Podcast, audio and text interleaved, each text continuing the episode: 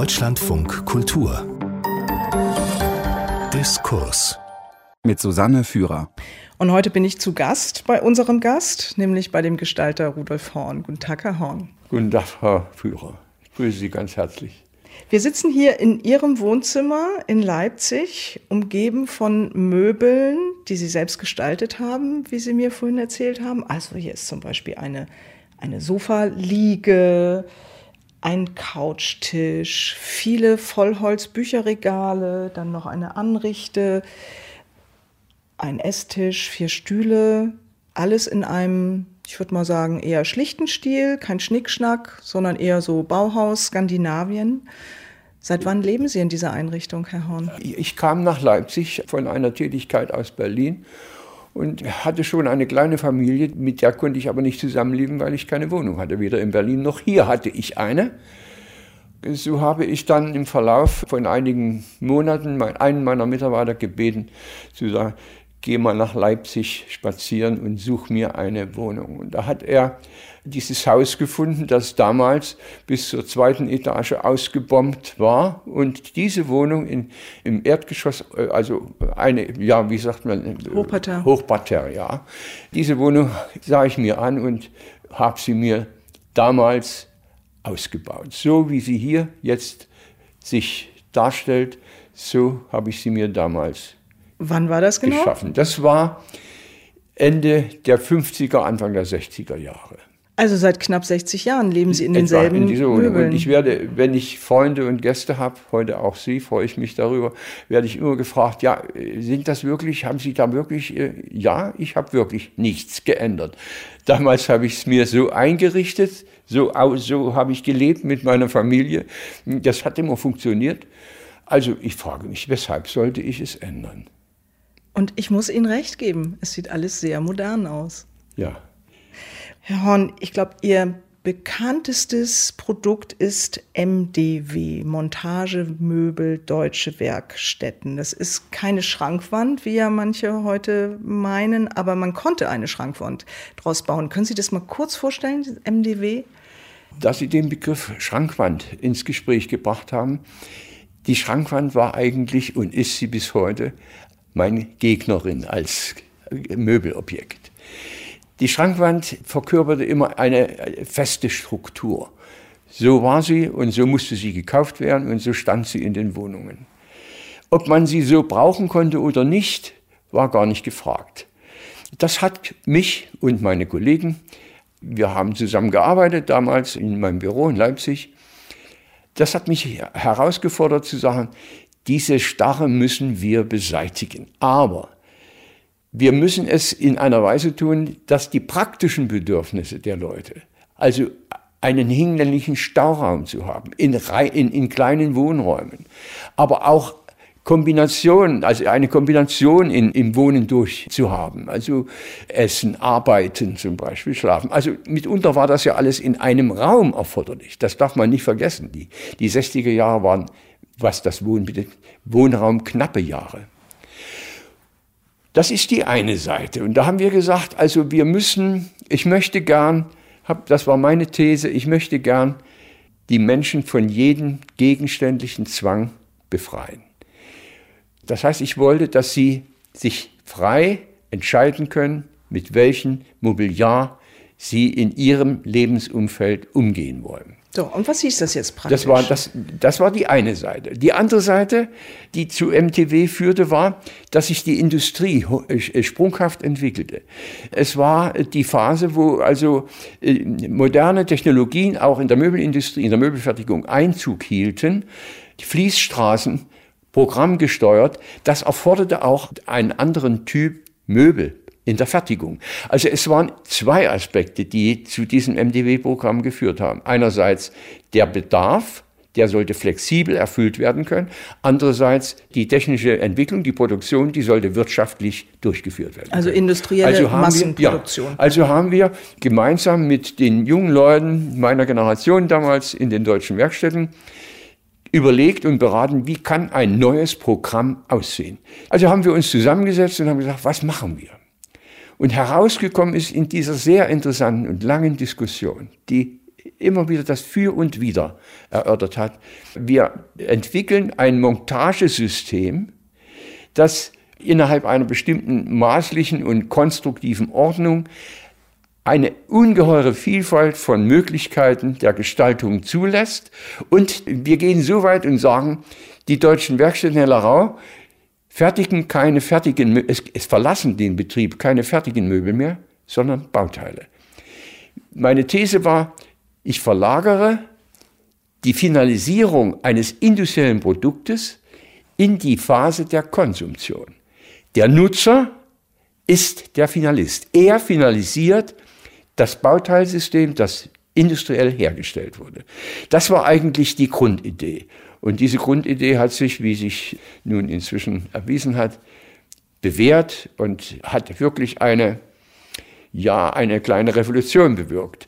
Damals erschien das, die erste Ausstellung des Programms in, den, in der Frühjahrsmesse 1967. Leipziger Messe. Ja, in Leipziger Messehaus Union. Damals fanden ja in Leipzig zwei Messen statt, Frühjahr- und Herbstmesse. Und in der Frühjahrsmesse wurde es ausgestellt und es wurde sofort getitelt, auch von der Presse, Revolution aus Tradition. Das fand ich richtig. Denn man kann ein solches Programm, das völlig ungewohnt war, das kann man nicht mit jedem Betrieb realisieren. Das kann man nur mit einem Betrieb wie den Deutschen Werkstätten realisieren. Deutsche Werkstätten Hellerau, das ist äh, bei, bei Dresden, um das mal kurz anzufügen für diejenigen, die es nicht wissen. Also ein modulares System, ein gestaltet nach einem offenen Prinzip, was ja, ja auch erlaubt, das ja mal ganz schön einzelne Teile auszuwechseln, wenn ja, man sie reparieren ja. ja das will war sogar oder, sehr wichtig. oder erneuern will. Es geht ja die Legende, dass Walter Ulbricht, der ja immer auf die Messe kam, nicht so angetan war von ihrem Coup. Ich hatte, was meine Entwürfe betrifft, immer einen kleinen Konflikt mit äh, Herrn Ulbricht. Dieser Konflikt trug sich aber nicht auf der Leipziger Messe aus, sondern in, der, in diesem Jahr stattfindenden sechsten Kunstausstellung der DDR in Dresden. Als wir das Programm im Frühjahr ausstellten, hatte es natürlich eine große öffentliche Wirkung und die äh, Kollegen, die die Kunstausstellung in Dresden in diesem Jahr im Herbst gestalteten, kamen und sagten, wissen Sie, das ist ja toll und können wir das nicht ausstellen? Dagegen kann man als Gestalter nicht sagen, das ist ja eigentlich eine Anerkennung. Und also haben wir es dort ausgestellt, aber sehr interessant ausgestellt. Nicht bloß ein fertiges Möbel hingestellt, sondern wir haben die Bauteile gezeigt, wir haben eine kleine Bühne gebaut und wir haben Studenten engagiert, die auf dieser kleinen Bühne während der Ausstellung demonstriert haben, wie man mit diesen Teilen umgeht, wie man sie montiert. Es kam ja auch darauf an, eine einfache Form der Montage zu machen. Wir haben an einer Leinwand mit einem Projektor die verschiedenen Varianten, die mit diesem Programm möglich waren, gezeigt. Also eine sehr moderne, informative Ausstellung. Das war im Herbst und äh, die Ausstellung war fertig. Ich bin dann im Urlaub gewesen, als Walter Ulbrich diese Ausstellung besucht hat. Anwesend war der, der Leiter der deutschen Werkstätten und er musste sich also die ganze Kritik von Walter Ulbricht anhören und es ist verbrieft auch in Studien, dass er gesagt hat, also ich sehe hier keine Möbel, sondern nur Bretter. Es gibt ja ein Möbelhaus, was heute mit dem Verkauf von Brettern äh, weltweit äh, ja. äh, sehr große Umsätze ja. erzielt, nämlich IKEA natürlich. Ja. Das ist ja genau dieses Prinzip. Was halten Sie von IKEA, Herr Horn? Ich finde das, also IKEA kannte ich damals nicht.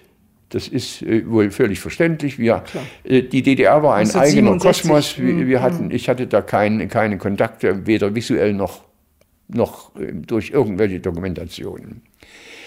Als ich IKEA kennenlernte, dann, als die auch in, in unserem Landesteil aktiv wurden, fand ich das in Ordnung. Das ist doch gut.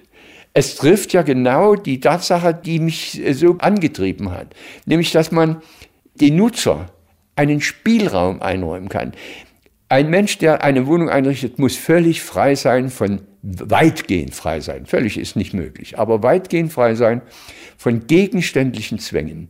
Und das leisten Montagesysteme. MDW war teuer in der DDR und war auch schwer zu bekommen. Jein, muss ich, äh, ja, also teuer ja, es war, die deutschen Werkstätten haben Qualität gefertigt Ja, es hatte seinen Preis. Aber dass es schwer zu bekommen war, das, ja gut, ja, natürlich. Ein Unternehmen hat immer eine begrenzte Fertigungskapazität. Also die haben auch die deutschen Werkstätten. Obgleich durch die dann sich anschließende hochproduktive serielle Fertigung in den deutschen Werkstätten das Quantum, das produziert werden konnte, sich erhöht hat. Aber ja, MDW war möglicherweise aus mehreren Gründen schwer zu erhalten. Sie hatten ja auch viel mehr Varianten vorgesehen, als dann schließlich produziert wurden. Also Ihre Träume von dem autonomen Nutzer wurden doch ein bisschen reduziert. Im Verlauf der Jahre. Sie dürfen nicht verkennen, MDW wurde fast, äh, fast 20 Jahre, wenn ich es richtig erinnere. Nee, länger Bis sogar 90, produziert. 25 Jahre sogar mh. produziert. Und am Anfang gab es überhaupt keine festen Situationen. Es wäre ja gegen jede meiner Vorstellungen gewesen, in irgendeiner Weise dahin zu wirken, dass dieses Programm in, in irgendwelchen Vormontagen angeboten wird. Nein, nein. Am Anfang war es ein wirklich wählbares Bauteilsystem. Natürlich hatte ich auch, ich will nicht sagen Gegner, aber auch weniger Freunde. Der Handel zum Beispiel war überhaupt nicht begeistert von diesen unseren Ideen.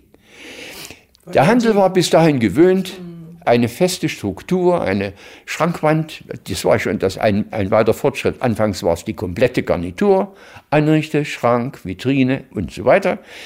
Die stand da, hatte einen Preis, der Kunde kam und der Händler konnte sagen, da steht's, kostet so viel, nehmen Sie es oder nehmen Sie es nicht. Und bei Ihnen kam der das Kunde und sagte, ich hätte gewesen. gerne vier Bretter so hm. und drei Bretter so. Sie sagen es. Hm. Das war natürlich eine, auch für den Handel eine völlig neue Herausforderung. Das stimmt schon. Sie haben gerade gesagt, Herr Horn, fast 25 Jahre lang wurde MDW produziert und, ja. und verkauft und ist damit, habe ich mir sagen lassen, eines der am längsten produzierten Möbelsysteme in Europa. Ja. Sind Sie stolz drauf? Ja, weil es hat so viele Gesichter bekommen im Verlauf dieser 25 Jahre. Es hat sich nie erschöpft.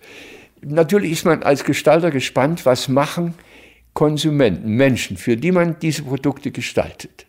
Mit Ernst für sie gestaltet. Natürlich ist man interessiert, was machen die Leute jetzt mit diesem Angebot. Und ich habe also mit Erlaubnis der Nutzer in den Wohnungen fotografieren lassen, um zu sehen, welches Milieu bildet sich da heraus. Und ich kann Ihnen sagen, das ist so interessant und so schön gewesen. Da sind Dinge herausgekommen, auf die kommt man nicht, wenn man projektiert und gestaltet. Das ist auch ganz natürlich, denn als Gestalter kann ich zwar die, die ungefähren Funktionen und Sehnsüchte der Menschen, für die ich arbeite, erahnen, aber was die Leute subjektiv wirklich brauchen, das wissen sie nur selber. Und dieses Schöpfertum, das da in, in diesem Verlangen, ich möchte das aber so und so sehen und so und so für mich nutzen, das hat dazu geführt, dass dieses Programm im Verlauf dieser vielen Jahre immer wieder ein anderes Gesicht haben konnte. Deutschlandfunk Kultur, Rudolf Horn ist im Gespräch. Er hat als Gestalter die Wohnungseinrichtungen in der DDR geprägt, wie wohl kein zweiter. Wir sitzen hier in seiner Wohnung in Leipzig und ich sitze einem jugendlichen, frischen, lebendigen, munteren Herrn gegenüber, der behauptet, er wäre 90 Jahre alt, was ich wirklich nicht glauben kann, Herr Horn. Jahrgang 1929, das heißt, Sie waren 20, als die DDR geboren wurde und Anfang 20 und in der Ausbildung, als der berüchtigte Formalismusstreit auch in der DDR ankam. Also damals wurden eben abstrakte Bilder, also Formalismus war eben ein Schimpfwort, wurden verteufelt, rein funktionale Möbel auch. Walter Ulbricht hat ja sogar gesagt, der Bauhausstil sei eine volksfeindliche Erscheinung. Er träumte also von vielen Ornamenten. Wie hat sie, Sie waren damals ein junger Mann in den Anfängen Ihres Berufs, wie hat sie dann diese Formalismusdebatte beeinflusst? Wenn ich mir ihre Möbel ansehe, gar nicht. Nun, die Möbel sind ja etwas später entstanden. Das muss ich jetzt fairerweise dazu sagen. Aber damals haben wir als junge Leute, die nun anfingen, ihren eigenen Weg zu gehen, wir haben uns schon mit diesen Kritiken mal auseinandergesetzt. Ich will mal die Bösartigkeit, die in solchen Behauptungen, die Sie mit Recht zitiert haben, liegt, die will ich mal dahingestellt sein lassen. Aber es war doch interessant, Es war ein Land im Aufbruch. Wir wollten eine neue DDR bauen. Es, es war ein enormes Wohnungsbauprogramm. Es war tatsächlich die Frage, wie soll die Lebenskultur, die Wohnkultur, wie soll das Leben in der DDR denn aussehen? Es spielt ja auch ein politisches Moment in diese Diskussion. Ja, Deutschland war gespalten. Diese Spaltung war scheint endgültig. Die politische Führung hat aber immer wieder noch diese Diskussion um das nationale Kulturerbe auch als Argument für das Ziel einer Wiedervereinigung Deutschlands gebraucht. Das hat uns schon befasst. Es ging damals aber in dieser Diskussion sehr viel um Oberflächliches. Es ging um die Frage der Ornamentik. Walter Ulbricht war der Meinung, die Arbeiter haben die Macht in diesem Lande, DDR, und man muss ihnen eine Umweltkultur, eine Lebenskultur schaffen, die ihnen das Gefühl, Herr des Landes zu sein, auch sozusagen gegenständlich offeriert. Ein sehr hoher Anspruch, ein sehr hoher Anspruch, den fast jede Gesellschaft hatte, wenn auch für andere soziale Schichten. Und diese Auseinandersetzung hat uns schon erreicht. Aber es war klar, das hat sich auch nach kurzer Zeit der Auseinandersetzung herausgestellt, dass wir auch mit einer sich entwickelnden modernen Lebensform, Mann und Frau waren in der DDR wesentlich berufstätig. Die Kinder waren in Kindergärten untergebracht. Das Leben organisierte sich in völlig anderer Weise. Die Produktion entwickelte sich. Wir haben vorhin angedeutet, dass äh, die technische Entwicklung sprunghaft vor sich ging. Es war also absehbar, dass man mit dieser Form Möbel zu dekorieren, die Zukunft, die Wohnkultur der Zukunft in der DDR nicht gestalten konnte. Natürlich, aus heutiger Sicht wirkt es geradezu unlogisch, nicht? Eigentlich wäre die DDR ja der prädestinierte Staat gewesen, um das Erbe des Bauhauses fortzuführen, also gute Gestaltung für die Massen durch industrielle Massenproduktion und stattdessen wurde die Stalinallee gebaut in Berlin Ost und in Berlin West, das Hansaviertel. Aber mich würde noch mal interessieren, Herr Horn, Sie waren ja damals, wie gesagt, ein junger Mann. Hat Sie das beeinflusst in dem Sinne, dass Sie sich auch sozusagen der Ornamentik dann zugewandt haben? Und nein. nein. Da gab es ja auch sehr hässliche Auseinandersetzungen. Die Lehrer, die, die meine Lehrer waren, die waren die Gestalter von Makrinekisten und äh, äh, so wurden sie bezeichnet und von, von Kasernenspinden. Ich habe mich also, wenn Sie mich fragen, schließlich und letzten Endes auf die Seite der Margarinekisten, Margarinekisten und, und Kasernenspindgestalter geschlagen. Jetzt gehen wir mal noch das, ein paar. Das ist, erlauben Sie die, den Einwand, das ist sehr vereinfacht. Aber es, es ist eine, eine fast karikative Darstellung des Konfliktes, in dem wir uns als junge Leute damals befanden. Gelsenkirchener Barock oder ja. Margarinekiste. Gehen wir noch ein paar Jahre zurück, Herr Horn. Wie gesagt, Jahrgang 1929, so unglaublich das auch scheint. Aber das heißt, dass Sie Ihre Kindheit und Ihre Jugend im Nationalsozialismus verbracht ja. haben und im Krieg. Was erinnern Sie von dieser Zeit? Eine ständige Unterwerfung, Kommando, Pflicht, Militär, vormilitärische Ausbildung, Kriegsspiel der zwang sich zu einer Waffengattung zu bekennen mit 15 Jahren. Die Unterbrechung der Schulausbildung durch äh, immer wieder vormilitärische Ausbildung, Ausbildungslager. Als der Krieg 1945 zu Ende ging, war das für mich ein Moment innerer Befreiung, aber auch ein Moment von Hilflosigkeit. Was jetzt. Und es hat mir sehr geholfen, damals in, in dieser kleinen Stadt, in der ich lebte, in Waldheim. Es gab ja wenig oder nichts mehr zu essen. Waldheim in Sachsen? Waldheim in Sachsen, mhm. ja. Eine schöne kleine Stadt an der, an der Tschupau gelegen. Es gab ja nichts zu essen. Die Geschäfte, aber was war in den Geschäften zuerst zu sehen nach 1945? Zu sehen war die schönen Plakate mit der Friedenstaube von Picasso. Und an der Sparkasse in Waldheim stand eine große Stele. Da war die Grafik von Käthe Kollwitz drauf. der junge Mann, der die rechte Hand zum Schwur erhebt und sagt, nie wieder Krieg. Das waren, ja, aufrüttelnde Zeichen, die mir sehr nahe gewesen sind. Und ich hatte auch Glück. In Waldheim gab es ja diese Strafanstalt. In dieser Strafanstalt waren politische Gefangene, aber auch Kriminelle. Und als die sowjetische Armee in Waldheim einrückte, öffnete sie dieses Gefängnis. Und frei wurden also auch Antifaschisten, die dort eingesperrt waren.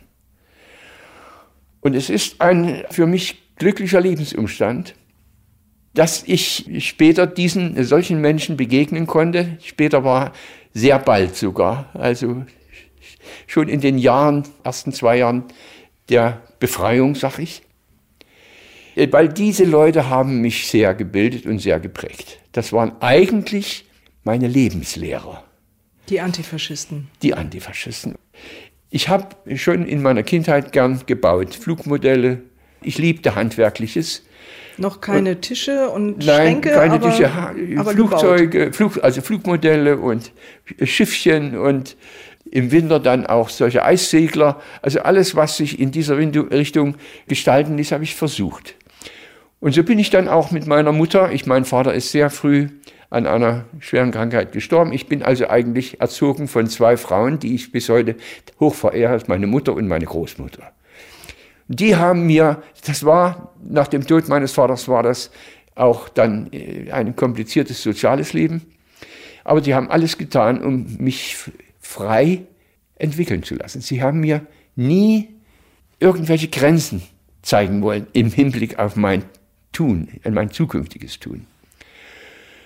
Und ich habe dann also auch angefangen zu zeichnen mit Leidenschaft. Und meine Mutter hat einmal zu mir gesagt, pass mal auf, mein Junge, du mit deinem Gekritzle, du musst mal ein ordentliche Hände. Das war nach 1945, in den ersten Jahren, 45, 46. Und durch eine Bekanntschaft, das will ich nicht weiter ausführen, konnte ich Kontakt aufnehmen mit einem der in, in der Nazizeit politisch verfolgten Kommunisten, Alexander Neroslov, der mit seiner Frau in Dresden lebte, ein äh, Russe, der nach Dresden eigentlich kam, um äh, Architektur zu studieren. Das war ihn aber dann wohl nicht interessant genug. Er ging zu den Malern und lernte Hans und Lea Grundig kennen. Und sie gingen in den Widerstand, wurden erwischt und wegen Hochverrats verurteilt und in Waldheim eingesperrt. Dieser Alexander Neroslov. Und der war jetzt frei, stand der sowjetischen Administration in Waldheim als natürlich als Russe zur Verfügung mit Sprach äh, und, und auch mit Rat. Ein wunderbarer Mensch. Ich bekam die Möglichkeit, ihm meine Gekritzle, so wie meine Mutter gesagt hat, mal zu zeigen. Ich hatte, machte dann also Entwürfe für Bauernhöfe und ja, also alles Mögliche. Ich konnte mir also erstmal nicht vorstellen, das ist auch eine Folge der faschistischen Erziehung. Ich konnte mir nicht vorstellen, dass ein Kommunist ein Künstler sein kann. Sie können sich nicht vorstellen, wie tief diese Prägungen waren, denen wir von Jugend an Jahr für Jahr erbarmungslos ausgesetzt waren. So, und ich ging also mit Herzklopfen zu ihm mit meiner Zeichenmappe. Er empfing mich an der Tür und sagte, komm rein, setz dich. Ich leg meine Mappe auf den Tisch und glaubte nun, er klappt sie auf und guckt sich an, was ich gemacht habe. Und was geschah wirklich? Er guckte mich an und sagte, für wen, mein Junge, willst du das denn machen? Ich muss gestehen, dass ich mit dieser Frage damals überfordert war. Ich weiß auch nicht, was ich darauf geantwortet habe. Aber diese Frage hat mich ein Leben lang als Regulativ begleitet. Ich habe das auch mit meinen jungen Leuten an der Burg, während ich dort gelehrt habe, immer wieder gesagt. Ihr könnt tun und lassen als Gestalter, was ihr wollt. Aber überlegt euch immer, für wen wollt ihr das machen? Und das war vielleicht auch, wenn ich das so sagen darf, ein erstes politisches Regulativ, dem ich ausgesetzt war. Von da an habe ich über mein Tun anders nachdenken können. Das ist ja vielleicht auch der Unterschied zwischen Kunst und Gestaltung, zwischen der freien Kunst und Gestaltung macht man ja für jemand anders. Und man könnte ja sagen, eigentlich sollte sich diese Frage jeder Mensch stellen, der für andere etwas entwirft oder baut oder tischlert oder webt. Vielleicht stellen sich ja auch die anderen diese Frage, aber die haben nicht so ein Menschenbild, wie Sie es haben, Herr Horn, eben von dem erwachsenen, autonomen Nutzer, der schon selbst am besten weiß, wie er seine Wohnung einzurichten hat. Ja, ich muss nun sagen, ich habe mit diesen Menschen, die haben mich geformt. Ich habe ihnen meine Zeichnung vorgelegt. Das war ja nicht nur Nereslow, das war auch ein ganz anderer Typ. Das war äh, Martin Gebhardt, ein Maler und ausgebildeter Berufsschullehrer, der aber als Künstler wirkte und auch so ausgebildet war. Alle diese Leute haben mir in ihrer Weise ihre Lebenswahrheiten und ihre Lebensweisheiten vermittelt. Und ich wollte, dass nach der Gründung der DDR, das war also 49, ich habe mich dazu bekannt und habe gesagt, wenn da ein Land aufgebaut werden soll, das Frieden als oberstes Prinzip hat und soziale Sicherheit und soziale Ausgeglichenheit als gesellschaftliches Programm hat, dann widme ich mich diesem Land. Und das habe ich mit Leidenschaft gemacht.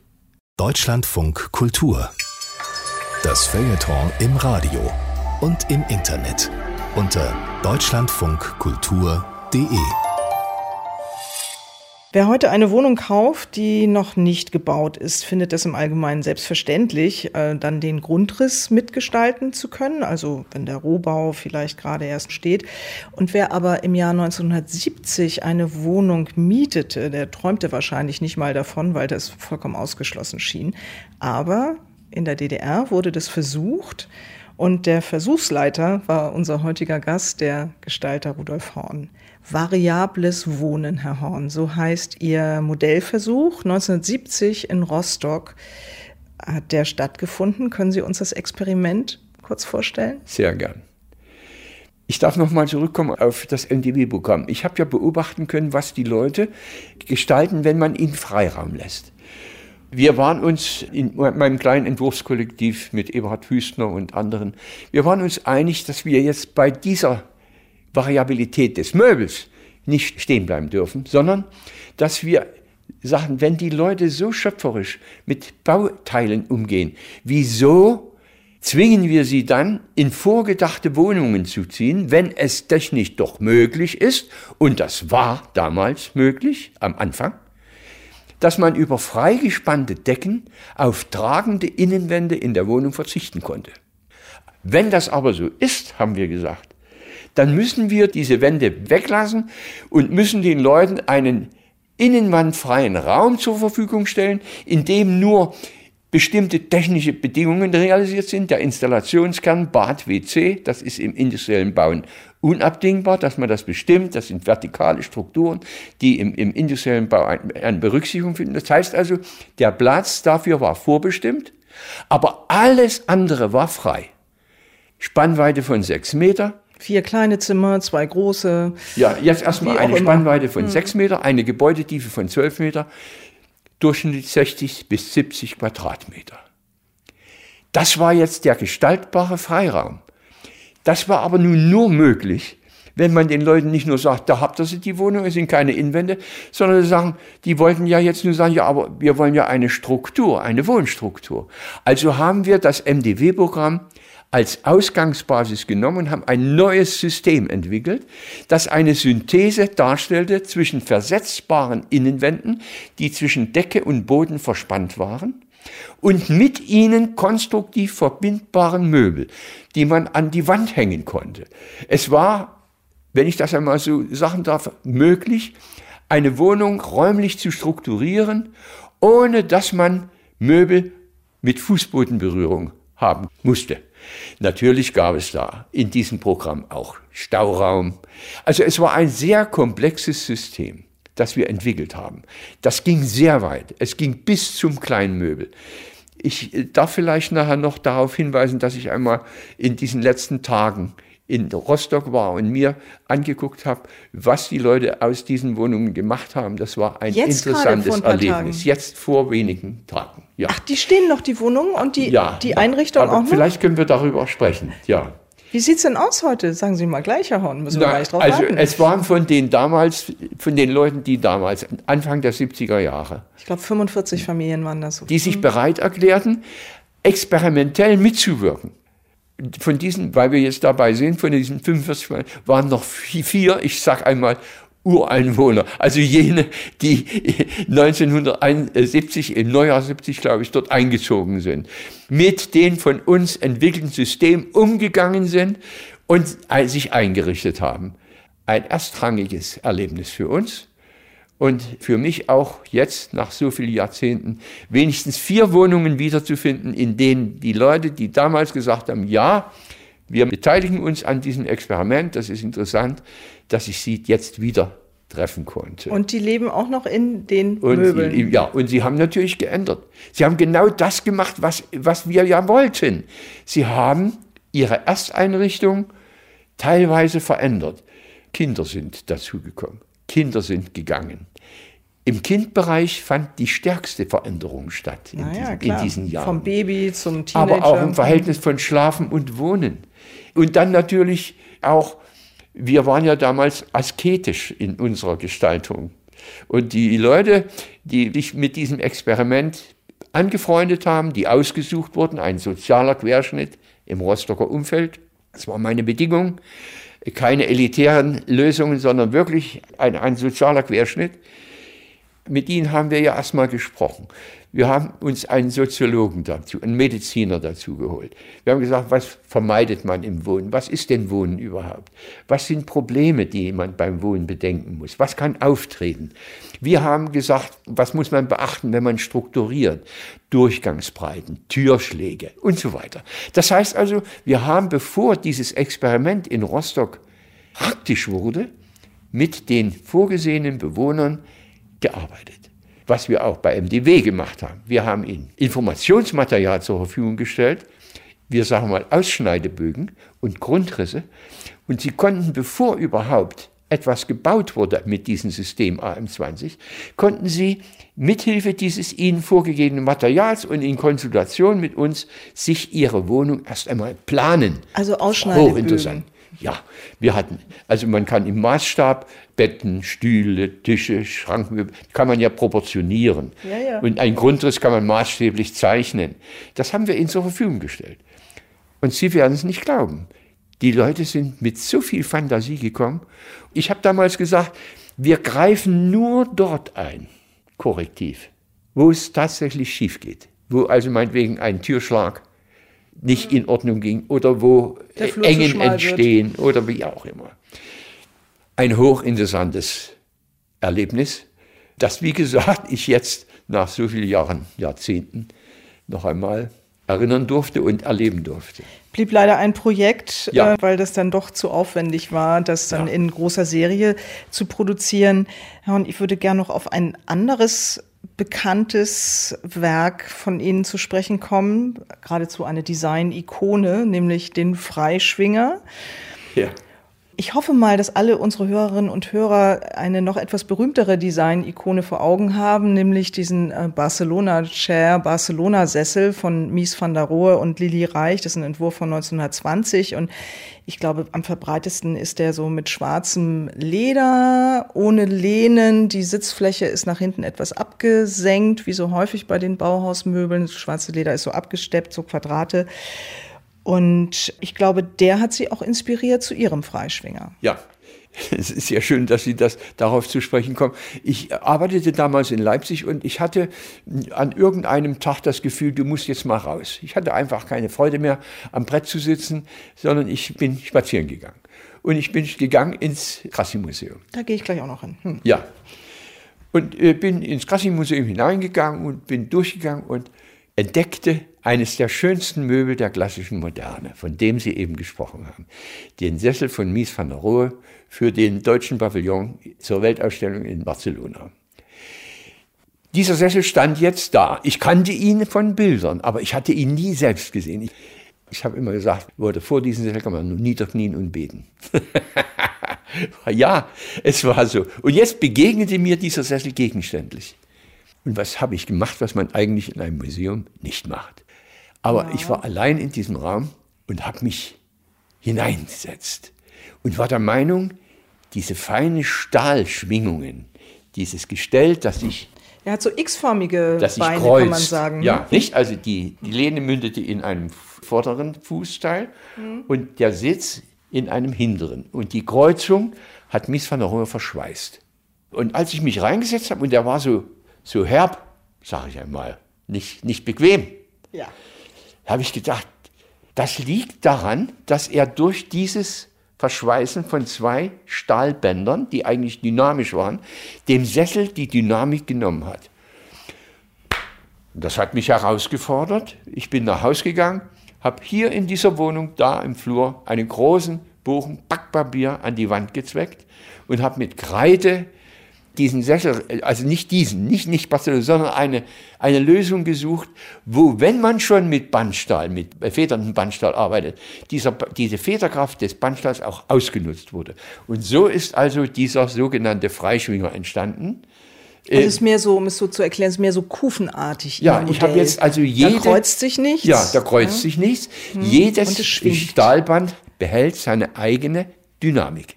Und dadurch kann dieser Sessel wenn man sich hineinsetzt, je nach Last und Bewegung, sich mitbewegen leistet keinen Widerstand. Ich kann das bestätigen. Sie haben nämlich einen hier in Ihrer Wohnung in Leipzig stehen und ich durfte ja. vorhin mal Probe sitzen und er ist wirklich, obwohl er genauso unbequem aussieht wie der Barcelona Chair, ist wirklich sehr bequem. Ein ja. schöner Sessel also, Dings aber. Ja, und mit diesem Entwurf bin ich dann auf der Messe gewesen und es stellte eine Potsdamer Firma, Röhl, die äh, haben Polstermöbel ausgestellt, waren Aussteller. Und da habe ich denen diese Zeichnung gezeigt, sage, was hältst du davon? Und da hat er gesagt, na gib mal her, versuchen wir mal. Das war damals gar nicht einfach. Stahl, Bandstahl war erstens mal überhaupt nicht so bekannt im Möbelbau, im Sitzmöbelbau und als, als Werkstoff verfügbar sowieso nicht so ganz einfach. Aber der hat das geschafft äh, diesen Sessel zu entwickeln. Das hat sehr lange gedauert. Wir haben sehr lange an diesen an der Biegung gearbeitet, weil eine, wenn man Stahl biegt, verändert man seine Statik, seine Dynamik. Und wir haben also sehr lange probiert, dass also ein sehr leichter Mensch und ein sehr schwerer Mensch gleichermaßen bequem da drin sitzt, ohne das Gefühl zu haben, oh Gott, jetzt geht das tief oder, ja. Also die Firma Röhl hat diesen Sessel dann produziert und er wurde natürlich nur exportiert. Er wurde in der Bundesrepublik im Alleinvertrieb von einem Unternehmen unter dem komischen Begriff Conferstar, Konferenzstar oder sowas, mhm, mhm, vertrieben. Aber nicht nur in der Bundesrepublik, sondern wie ich heute weiß, ist ja auch in, in den skandinavischen Ländern aufgetaucht. Also, also nur für den Export. Nur für den Export. War das nicht eine große Enttäuschung für Sie? Jein. Haben ich Sie hätte denn ihn was gern im Land gesehen. Haben Sie denn was abbekommen von den Devisen? Nein, da muss ich Ihnen auch Ach. etwas erzählen. Ich war in der Wendezeit von einem westdeutschen großen Unternehmen eingeladen zu einem Vortrag über die Entwicklung des Möbeldesigns in der DDR. Und am Ende, und da habe ich natürlich auch über MDW gesprochen und auch über solche Sesselgeschichten und so weiter. Am Ende sitzen wir mit meinen westdeutschen Kollegen, Architekten, Designern am Mittagstisch und da sagt einer zu mir, sag mal, wenn du früh aufwachst Du musst doch nicht wissen, was du mit deinem Geld anfängst. Diese Frage war mir zunächst mal unverständlich.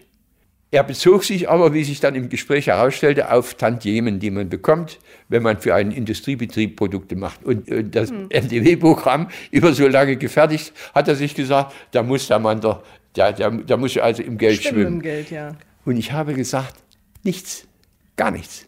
Anerkennung, sonst nichts. Das hat mir auch gereicht. Und so muss ich das auch bezogen auf den Sessel sagen. Es war schön, dass die DDR Devisen erlangen konnte und wir hatten andere schöne Sitzmöbel. Äh, es war also nicht so, dass Menschen Not leiden mussten, weil sie diesen Sessel nicht haben konnten. Wir sprechen im Deutschlandfunk Kultur heute über Design oder wie unser Gast Rudolf Horn lieber sagt, über Gestaltung. Herr Horn, wenn man jetzt mal so zurückblickt, auf diese drei großen Ikonen sozusagen ihres Schaffens, das MDW, das variable Wohnen, den Freischwinger. könnte man ja auch sagen, Mensch, Sie haben sich so viel Tolles, Großartiges ausgedacht, aber die Umsetzung in der Praxis, an der hat es dann gehapert. Ja. Sehen Sie es so? Ich sehe es auch so, ja. Es hätte sehr viel mehr das Leben in der DDR schöner machen können, wenn die vielen, nicht nur die meinen, das muss ich jetzt einmal sagen. Es gab hervorragende Gestalter in der DDR. Ich erinnere bloß an Klaus Dietl, der mit seinen wunderbaren Arbeiten in der, in der Fahrzeugindustrie und auch bei den Kommunikationsmitteln Trabi und, und Wartburg. auf anderen Gebieten, Wartburg und so weiter, ganz hervorragende Lösungen kreiert hat, die aber eben auch technische und auch Vorbehaltsgrenzen hatten. Vorbehaltsgrenzen, in dem zum Beispiel seine Frontgestaltung für Autos zu sachlich, zu schön, zu, zu selbstverständlich waren. Ähm, also Kommen wir so. zurück zu Ihnen, Herr Horn. Ja. Also tolle Ideen, ja. nicht so tolle Umsetzung.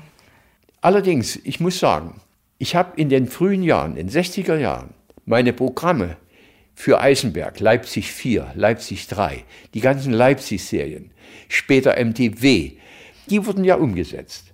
Das waren ja reale Produkte. An solchen Dingen wie zum Beispiel variables Wohnen, also ein System, hätte als System in der DDR auch verwirklicht werden müssen. Da stießen wir dann an die realen Grenzen. Es war aber nicht so, dass mich das verbittert hat. Ich habe auch sehen können, dass es Probleme gab. Ich will jetzt nicht weiter darüber reden, dass die Wirtschaftsentwicklung in der DDR durchaus auch internationale Gegnerschaft hatte. Es ging, die einfachsten Warenaustausche waren unter Umständen nicht möglich. Also ich will das jetzt nicht ausweiten. Ich habe aber. Wir können es ja mal kurz zusammenfassen. Also die DDR hatte weder Rohstoffe im nennenswerten Ausmaße noch Devisen. Ja. Und es gibt ja ein Sprichwort, das lautet Not macht erfinderisch. Ja. War das für Sie vielleicht ja auch ein Ganz Ansporn. bestimmt, nicht nur für mich. Dieser Mangel an vielem hat natürlich auch erfinderisch gemacht.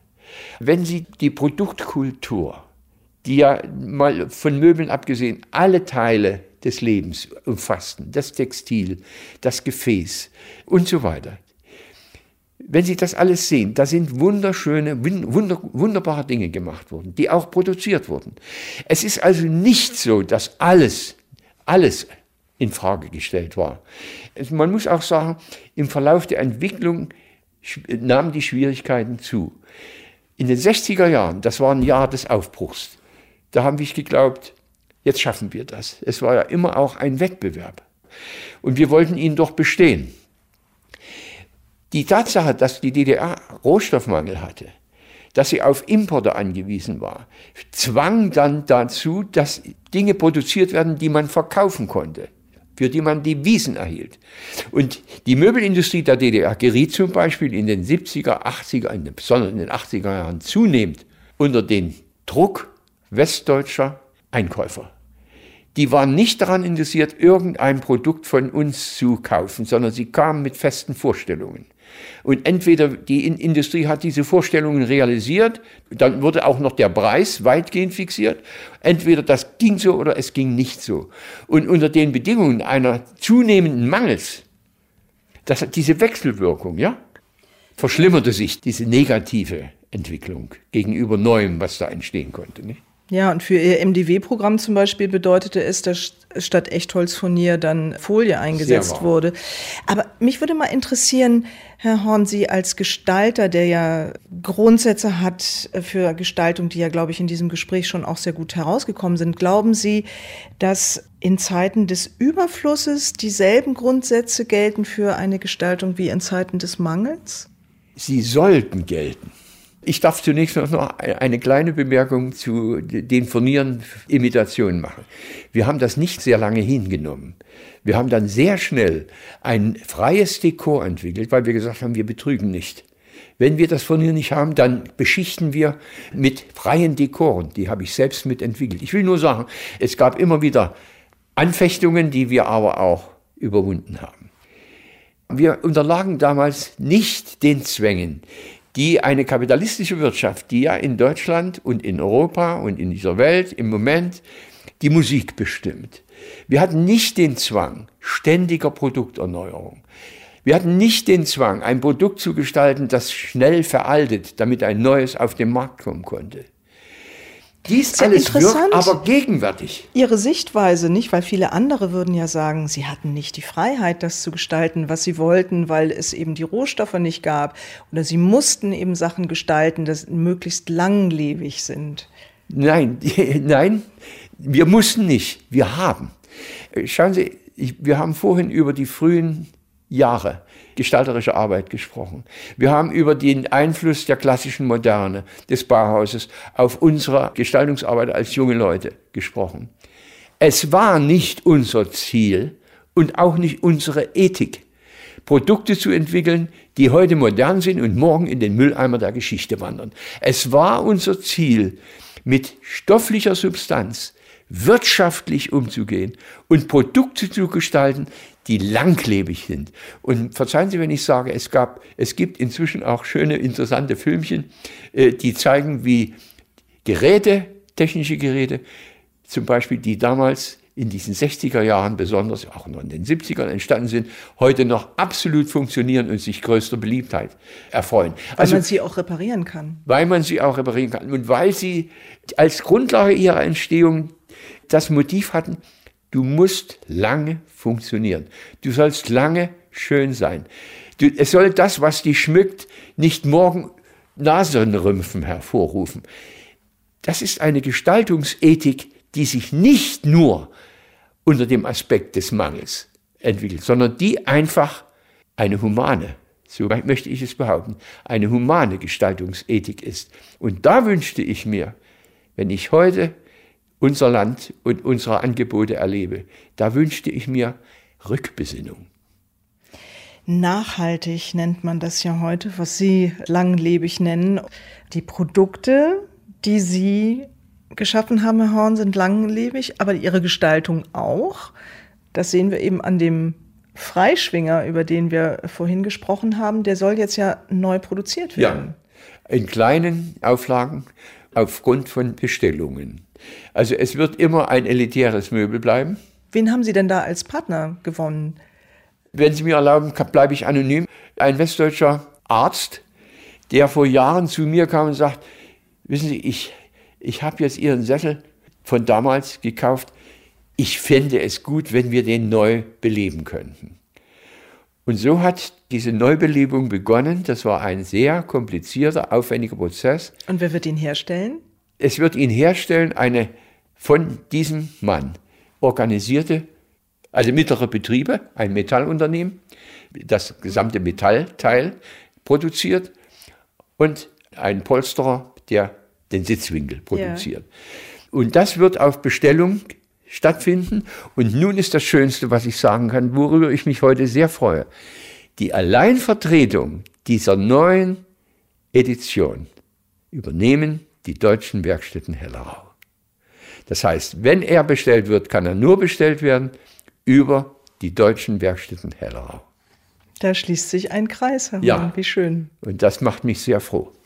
Herr Horn, jetzt haben wir noch gar nicht darüber gesprochen, dass Sie ja mehrere Jahrzehnte an der Burg Giebichenstein in Halle waren. Heute heißt sie Kunsthochschule. In der DDR hieß sie Hochschule für industrielle Formgestaltung. Ja.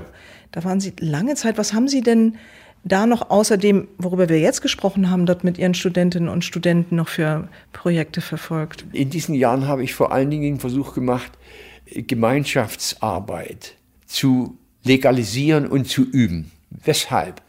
Große Projekte können selten von einzelnen Leuten gemacht werden. Große Projekte bedürfen der Arbeitsgemeinschaft. Das heißt nicht, dass jeder, der in dieser Arbeitsgemeinschaft ist, seine individuellen Gestaltungsambitionen aufgibt. Es heißt nur, dass er sie einbringt in das gemeinsame Ziel als Arbeitsgemeinschaft. Und es sind wunderbare Projekte mir angetragen worden während dieser meiner Lehrtätigkeit, unter anderem ein Haus für kranke Kinder. Das heißt die Neuausstattung des Kinderkrankenhauses in Halle-Dülau. Die Chefärztin kam zu mir und sagte, wissen Sie, können Sie uns nicht helfen? Die Kinder kommen zu uns, wir nennen das mit einem psychischen Hospitalismus. Angst vor dem Arzt, Angst vor dem Krankenhaus. Was kann man denn tun, um diese Angst aufzulösen, zu mildern? Das war ja eine fantastische Aufgabe, habe ich gedacht. Ich habe alle, alle Fachgebiete meiner Sektion an dieser Aufgabe beteiligt und herausgekommen sind wunderbare Lösungen für kranke Kinder. Das Prinzip war, jeder Student, der sich daran beteiligt hat, musste mindestens drei, vier Tage stummer Begleiter sein der Ärzte und der Schwestern in einem Krankenhaus. Und meine These war, ihr kommt zurück und stellt nur fest, wo sind die Defekte? Zum Beispiel, Kinder liegen im Bett und bekommen ihre Speisen. Sie löffeln mit dem kindlichen Ungeschick plus der durch Krankheit möglichen Behinderung. Beim Löffeln wird die Suppe über den Tellerrand gekippt. Das Zudeckbett wird nass, das Kopfkissen wird nass, wird feucht. Das geht nicht. Also haben die jungen Leute gesagt, wir müssen ein Gefäß entwickeln, das das Überschwappen verhindert. Die haben also den Tellerrand nach innen angekippt. Das sind Gefäße gestaltet worden, die sind auch ausgeführt, eins zu eins. Ich nenne das nur als Beispiel. Oder ein anderes Beispiel. Es kamen die jungen Leute zurück und haben gesagt, die, diese Wagen, mit denen die Essen auf den Gängen ausgeführt werden, die sind furchtbar. Ja, da habe ich gesagt, dann macht einen anderen. Also was haben sie gemacht? Die haben so eine Art Jahrmarkt, Eiswagen gestaltet. Die hat die gleiche Funktion erfüllt. Aber die Kinder, die mitgeholfen haben, das Essen auszutragen, das war ja ein Prinzip, die haben das mit ganz anderer Freude gemacht. Also das waren wunderbare Projekte und von dieser Art habe ich viele während meiner Lehrtätigkeit an der Burg machen dürfen. Kindergärten haben Sie auch ausgestattet. Ne? Kindergartendoppelgruppe. Es ist unvorstellbar gewesen. Wir haben die Kindergärten äh, aufgesucht und haben erlebt, wenn der Unterricht, also die, die Betreuung zum Mittag das Mittagessen vorüber war und das Schlafen angesagt war. Ein unvorstellbarer Wirrwarr beim Herausholen von Liegen, die nachher aufgeklappt wurden und die dazu dienen, dass die Kinder ihren Mittagsschlaf machen. Ein unvorstellbarer Wirrwarr. Da habe ich gesagt, das muss man ändern. Es sind dafür Lösungen entstanden, die muss man sehen, die kann man jetzt sehr schwer erklären. Ich will nur sagen, es war mein Ziel, auch das, was nicht nur das Individuum betrifft, sondern die Gesellschaft in ihrer Ganzheit, Gruppen von dieser Gesellschaft, nämlich Kinder, kranke Kinder oder wie auch immer, auch dort soziale Verantwortung wahrzunehmen und zu sagen, das machen wir schöner für euch, das geht anders.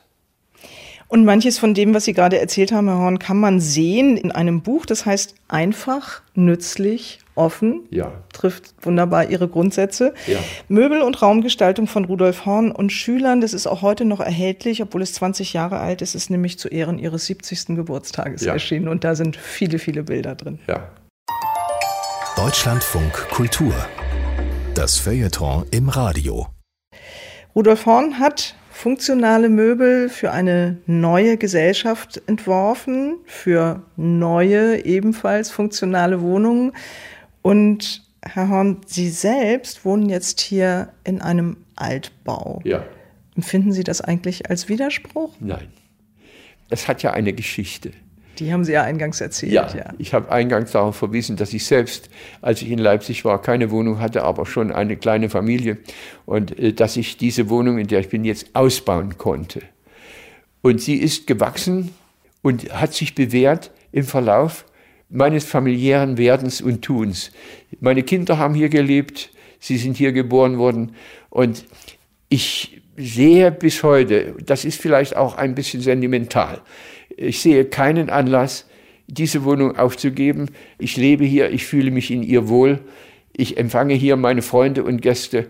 Das ist ein Stück meines Lebens und äh, ja, weshalb sollte ich etwas ändern, was den Menschen, die meine Gäste sind und die mich besuchen, eigentlich auch angenehm berührt und äh, das mich selbst nicht behindert. Ich lebe gern hier. Ich habe meine Bücher, ich habe meinen Arbeitsplatz, ich habe Tisch und Stuhl, um Gäste zu bewirten. Also, ich sehe das nicht als einen Widerspruch. Weshalb sollte ich, und da komme ich zu einer prinzipiellen Überlegung, weshalb sollte man sich von Gegenständen trennen, die einem einmal lieb waren und die ihre Funktion unendlich behutsam und haltbar immer erfüllen. Ich hatte einen Lehrer, der, der hat uns gesagt, Leute, macht keine Dinge, die irgendwo in Vitrinen landen oder irgendwo veralten. Wenn ihr dies macht, betreibt ihr eine gehobene Form der Vermüllung. Daran habe ich mich mein Leben nicht beteiligt und möchte es auch jetzt nicht tun. Sagt der Gestalter Rudolf Horn. Und wenn Sie sich seine Möbel mal ansehen wollen, ab 24. August können Sie das tun und zwar im Kunstgewerbemuseum Schloss Pillnitz, das ist bei Dresden. Und dort öffnet die Ausstellung Rudolf Horn Wohnen als offenes System.